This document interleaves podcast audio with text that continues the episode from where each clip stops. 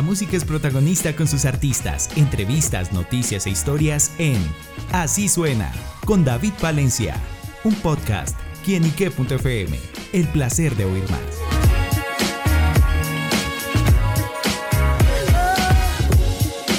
Un saludo a todos nuestros amigos, seguidores y oyentes de quienique.com. Bienvenidos a Así Suena, este espacio donde la música es protagonista en nuestro portal y en esta oportunidad vamos a hacer como una serie de recuerdos. Vamos a, mirar un poquito hacia el pasado, hacia esos orígenes, especialmente lo que fue el reggaetón. Y bueno, aquí hay una palabra y una frase clave y es vieja escuela. Y justamente es la nueva canción de Sebas Rubio, un tema en el que resalta la cultura del género urbano y nos transporta por allá hace unos más o menos 20 añitos cuando por ahí algunos estábamos en el colegio y empezamos a descubrir lo que es el reggaetón. Y pues Sebas le está haciendo ese homenaje a este género. Sebas, bienvenido a Quienique.com. Muy buenos días para todos los oyentes de Quienique. Eh, muy agradecido de estar en, el programa, muy agradecido de estar aquí en Bogotá. Y sí, estamos de lanzamiento con Vieja Escuela, eh, un homenaje realmente a lo que ha sido este género que hoy sigue vigente, que en la infancia y en la adolescencia de muchos de nosotros eh, fue clave y fue algo muy diferente a lo que venía sonando en ese entonces y quisimos con todo el equipo de trabajo realizar eh, una, hora, una hora en donde se, se pudiera evidenciar todo aquello que nos cautivó en su momento. Antes de hablar de todos los detalles de este lanzamiento, ¿con qué canción Sebas descubrió el reggaetón? Para la cama voy David Queen. Fue la primera canción que escuché. de una. de una, sí, recuerdo perfectamente. Y ahí mismo fui a, al éxito, si no estoy mal. Ajá a comprar, em, a comprar el, el, CD, porque en ese momento eran CDs. Nada, Spotify ni nada, para aquellos centenias que nos están escuchando, nada. Nada, nada. y, y, fue la primera canción realmente que escuché, pues ya después, eh, eh, en ese mismo entonces estaba Gasolina, Dale Don Dale, bueno, Dale Yankee Don Omar, pero fue la primera canción. Ah, súper bueno. Y sí me acuerdo de Gasolina, fue con la que yo dije, bueno, este, este ritmo, vea, suena algo diferente. Y bueno, empezó a ir con toda. Bueno, Sebas, ¿con qué se encontrarán justamente aquellos que la escuchen? La... Sí, tu canción. Bueno, la idea de Vieja Escuela siempre ha sido transportar a las personas y transmitir ese mensaje de los sonidos de antes, de los sonidos que nos cautivaron, eh, que ya a nivel técnico es un tema de dinámicas. Es un tema en donde el dembow comenzó a ser dinámica, en donde el bajo empezó a ser eh, algo que marcaba mucho el ritmo, sobre todo en, los eventos, en, las rumbas, pues como tal. Entonces Vieja Escuela es una canción que la letra es literalmente un homenaje donde menciona a otros artistas de la vieja escuela, donde menciona nombres de canciones de la vieja escuela, eh, como fraseo, o sea, las canciones, los nombres de las canciones hacen el fraseo. Y adicional eh, te lleva a ese ritmo de los sonidos de antes, muy diferentes a los que están hoy, eh, a lo que ha evolucionado como tal el género, pero con, ese, con, ese, con esa base y con esa esencia del género urbano desde el principio, que en este caso es un poco más underground, que fue como empezó el género. Bueno, ¿y cómo fue todo el trabajo de producción y justamente llegar a ese sonido que al escucharlo evoca justamente eso? Bueno, eh, la historia es muy interesante porque realmente el proyecto viene desde la pandemia, en el 2020, con el equipo de trabajo musical, eh, Master Producer y Darkan nos sentamos a explorar sonidos. Eh, el tema de la versatilidad siempre me ha parecido algo muy importante para los artistas y empezamos a explorar varios sonidos y entre esos quisimos en varios días específicos hablar del tema old school, hablar y no solamente en, en, reggaetón como tal, sino hip hop, R&B, trap, empezamos a mirar varios, varios estilos y llegamos a esta instrumental eh, que literalmente era todos los sonidos que en ese entonces eh, se manejaban.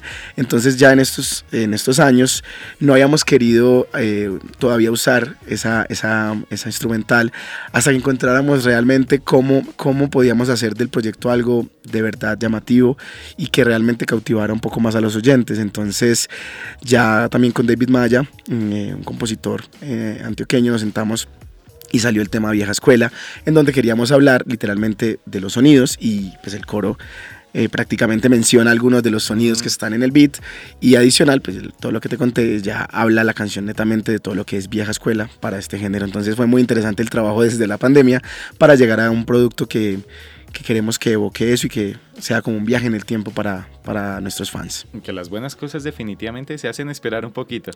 Totalmente. No, yo siempre he dicho que las cosas, eh, las cosas salen cuando deben salir. Yo creo que la instrumental salió y en ese momento no había una madurez por lo menos a nivel personal, siento que, había una madurez mm, buena, pero creo que estos últimos dos años me enseñaron mucho, adicional que pude conocer a muchos artistas de vieja escuela en Medellín, en, Bogotá, en Cali, incluso algunos de Puerto Rico, y hablando con ellos fue que, que, dije, bueno, qué bacano llegar a esa esencia. Eh, y también vi que por ahí hay muchos artistas que lo están haciendo. Ahorita el tema de sacar eh, partes de canciones de antes para que la gente tenga como ese déjà vu, lo están utilizando mucho precisamente esos artistas porque saben que es algo que a la gente le llega pues como al corazón o simplemente te da esa nostalgia que es lo que te permite conectarte con la canción. Bueno, y hablando de esas conexiones, pues también dentro de la producción viene el videoclip. ¿Cómo fue ese trabajo? Bueno, el videoclip fue muy interesante porque no queríamos que solamente fuera la canción, sino que queríamos que todo el contexto alrededor de de lo que era el, el, concepto de vieja escuela se trabajaba también ahí como el espacio y todo. total. Digamos que para empezamos a eso fue muy interesante porque fue una lluvia de ideas nos sentamos todo el equipo bueno qué es vieja escuela para vos qué es vieja escuela para vos que los outfits eh, que los elementos que como en ese entonces que escuchabas dónde la escuchabas qué te ponías. Y fue un, un viaje en el tiempo muy interesante porque todos eran el cassette se ve al inicio del total Total, y íbamos todos recapitulando como historias. Ves que yo conocí la canción en tal parte, ves que yo la escuché en tal parte. Y lo que más queríamos ahondar es que, pues obviamente, eh, la base como tal, o la esencia del, tema de vieja escuela, sobre todo en el género urbano, tiene que ver con la calle, tiene que ver con, con, eh, esas personas tan auténticas eh, de, lo que es esta cultura. Entonces, mm, y en esa lluvia de ideas salieron muchas ideas. Entonces, ya salimos a conseguir el tema de la grabadora. Queríamos que los outfits, todos son outfits oversize, son son outfits donde en su momento resaltaban mucho algunos colores vivos, eh, obviamente los zapatos, eh, eh, pues como en la portada también de la canción.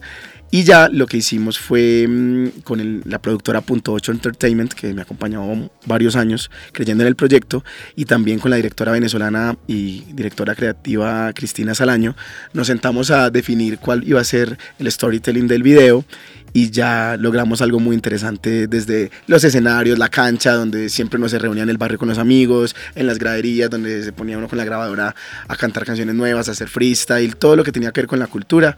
Y bueno, creo que logramos algo muy, muy interesante donde, digamos, literalmente yo también me cambié de look, me hice trenzas por primera vez en mi vida. Fue algo muy interesante porque quería estar inmerso en la cultura, porque creo que estar inmerso en la cultura realmente es lo que te permite entenderla mejor. Em, y bueno, creo que se logró algo muy, muy diferente a lo que veníamos trabajando y ha gustado. Eh, siento que a las personas les ha gustado mucho el concepto. ¿Qué recuerdas, Sebas, de esa vieja escuela o que tuviera la conciencia de aquella época? Bueno, no, lo que digamos que para mí la nostalgia del tema de vieja escuela siempre ha sido como pues a ver, yo, yo recuerdo que yo en ese momento eh, quería hacer fiestas en mi casa y no siempre había lo que se llamaba minitecas eh, que se hacían en clubes, en... Acá en Bogotá las chiquitecas. Sí, creo que eran un poco diferentes, pero, pero digamos en ese momento me recuerdo que era muy bacano, entonces eso literalmente era hacer en la casa, en el... En, el parqueadero, literalmente era poner bolsas de basura negra para que estuviera y llegaba, eh, había varias empresas que hacían Em, que hacían todo el tema del montaje y, era eso, como, como esa música diferente, esa música que en ese momento solo lo escuchaban los jóvenes porque pues cuando entró el género, el género urbano realmente eso era para personas mayores como, ¿y qué es esto? Obviamente era muy directo, que lo que yo siempre he dicho que al principio fue un poco cuestionado todo el tema del género era porque era muy directo y hablaba como hablaba la calle no era que fuera algo malo, simplemente era que era algo que, exponía mucho más lo que la jerga popular. esa más libertad de, expresión. exacto. Y, eso creo que, que, es lo que más me da nostalgia de ese momento de vieja escuela, de, estar en esos, en esos parches con mis amigos, en esas minitecas en ese momento, pues uno todo inocente, pero, pero bailando gasolina hasta abajo, que no sé qué. Pues era muy interesante eso. Es más la música que el trasfondo de pronto de lo que decía o ese cuestionamiento de que, ay, que es que esto dice esto, que las letras, que más adelante lo que me parece interesante de la música es que la música permite, eh, la música permite que las personas puedan conectarse de una manera que es lo que yo siempre he dicho que, que, tiene este género, es que se conecta con la gente, más allá de inicialmente la letra y ya después viene todo el análisis de, cultural de todo lo que, lo que significaba. Pero uno como joven pues no está pensando en eso, no está pensando en esta canción está buena, ve, me, me, muevo solo con escucharla, ve y qué tal si entonces los dos bailamos, ve y entonces estas canciones son para dedicar. En el colegio pues yo recuerdo dedicar todas las canciones que yo empecé a dedicar en el colegio eran de género urbano, yo pues en ese momento no pensaba en dedicar canciones de otros géneros porque se conectaba conmigo y creo que que eso es lo que más me lleva a, ese tema de, la nostalgia de la vieja escuela. Y me imagino que en esa época fue descubriendo eh, su talento musical o el hecho en el momento que dijo, bueno, yo quiero eh, hacer música o me voy a dedicar esto a toda la vida. ¿Cómo fue eso? Eso fue un trabajo muy interesante a nivel personal porque yo empecé a tocando instrumentos, yo empecé tocando guitarra y batería y yo en realidad escuchaba rock, punk, eh, música en inglés. Pero cuando llegó este género realmente, no sé, insisto, tuvo algo que me cautivó y, empecé a explorar pues también por el tema del piano, bueno, siempre me ha gustado mucho todo lo que tiene que ver con lo creativo y sobre todo con la música. Y ya llegó en un punto más maduro en donde ya dije, bueno, quiero cantar, que también fue un trabajo, porque el tema de educar la voz no es algo tan fácil como, como, como a veces se ve. Y con el tiempo fui explorando y primero lo tenía como hobby, realmente lo tenía como hobby en el colegio y todo esto, hasta que ya llegué casi a la época de la universidad en donde realmente pues yo también tengo una tengo una, eh, pues yo estudié, yo estudié pues en la universidad, hice especialización, hice, o sea, me, de todas maneras seguí con ese, con ese tema, pero tomé la decisión a raíz de, de varias cosas que me pasaron a nivel personal también, em, con mi familia. Em, yo perdí a mis dos padres. Eh, mi mamá era fotógrafa, ella era abogada de profesión, pero fotógrafa de corazón, como decía ella, y ella me, me, insistía mucho que nunca dejara esos sueños, que realmente ya había, que, pues, que podía estudiar y que todo eso además me podía servir para futuro, para mi carrera, pero que nunca dejara ese sueño real que tenía y más que yo tenía las posibilidades en ese momento, el tiempo y las posibilidades. Y a raíz también después de, de, que, de que, fallece mi padre, que era un empresario em, de la ciudad de Medellín, realmente él siempre me instruyó en que haz lo que tú que te haga feliz, pero realmente hazlo bien y de la manera correcta. O sea, no lo hagas por hacerlo, hazlo de manera profesional, prepárate para todo lo que quieres que tiene que ver con ser artista, más allá de pararte en una tarima, porque eso es uno de los mil puntos que hay que, que chulear y tomé la decisión de hacerlo de manera profesional y, y, ya dedicarlo como algo, una carrera, mm, digamos, estructurada y no simplemente como un hobby. Entonces creo que fue eso. Bueno, pues sin duda esos bonitos mensajes y que más allá del, del, recuerdo de sus padres, que sin duda son como esa motivación y lo que esa semillita que implantó ahí para tanto para la vida, también como su carrera como artista, Sebas, y, y hacia el futuro, ¿qué más se viene después de esta vieja escuela? ¿Qué está preparando? ¿Qué más podemos conocer? Bueno, hay cosas muy interesantes que hemos estado preparando. Eh, con el equipo de trabajo. Eh, digamos que yo, yo hace dos, dos, semanas más o menos, dos semanas llegué de, de un viaje por Asia. Wow. Estuve en Japón y en Corea precisamente explorando sonidos, eh, tuve la oportunidad de grabar eh, en los dos países en estudios musicales con productores de allá. Bueno, que allá también la, la, la figura del K-pop y todo. Fue muy interesante. raro. Fue muy interesante ver eso porque precisamente hablé con un productor de K-pop que hicimos un freestyle, lo grabé, incluso lo subí a mis redes. Eh, cantando una parte en coreano, de lo poquito que aprendí en ese momento, y él, él nunca había grabado género urbano, entonces nos sentamos a escuchar dos horas canciones de género urbano porque él quería saber qué sonidos se utilizaban, qué efectos utilizaban los productores, porque quería como estar en el performance, pero de manera correcta. Entonces hicimos un freestyle allá. Eh, y también hice contenido audiovisual, entonces hablando con las personas precisamente de vieja escuela, de que para ellos que era vieja escuela, porque yo digo, pues vieja escuela para nosotros es esto, pero para ellos, ¿qué es vieja escuela? Y entendiendo mucho cómo, cómo adoptaban la cultura y cómo nos veían a nosotros. Me impresionó mucho en los, club, en los clubs de noche eh, y clubs de, personas locales, no solamente de extranjeros, en donde realmente había mucha, mucha música clásica. Don Omar, Daddy Yankee, J Balvin, Maluma, las primeras canciones. Incluso, colombiano todo.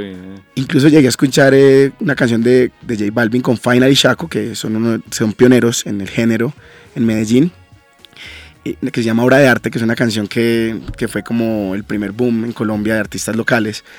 Y me impresionó demasiado porque pues es una cultura muy diferente y ellos son más de pop, son pues como en su, en su, estilo, en su vaina, y nosotros somos un poco más sabrosones, como dicen ellos, los latinos.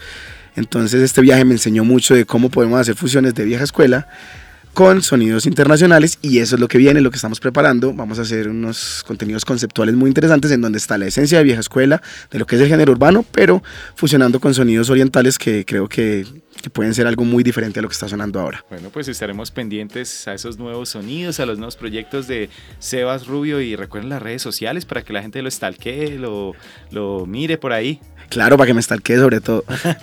Eh, bueno, me pueden seguir en Instagram como arroba Sebas Rubio, también estoy en Spotify como Sebas Rubio. Ya en YouTube y en TikTok estoy como Sebas Rubio Latín y ahí se van a enterar de todo lo que tenemos em, de aquí a futuro y para que le sigan dando play a vieja escuela que yo sé que les va a llevar a, a lo que es el old, el old school y los, les va a llevar como, como a esa nostalgia que queremos generar en, en todas las personas en, aquí en, en, Colombia. Bueno, pues Sebas, gracias por estar con nosotros acá en quienique.com compartiéndonos esta experiencia y bueno, sin duda a todos los amigos los invitamos para que vayan a su plataforma digital favorita, vayan al canal de YouTube, vean y escuchen esta canción y sin duda que los transportará a la vieja escuela. Muchísimas gracias, gracias a, a, todo el equipo de Quienique, de verdad, qué bacano espacio, qué buena energía y eh, bueno, aquí por acá espero volver pronto y gracias por el espacio. No Sebas Rubio en quienique.com, el placer de saber, ver y oír más. Soy David Palencia, nos oímos a la próxima. Chao, chao.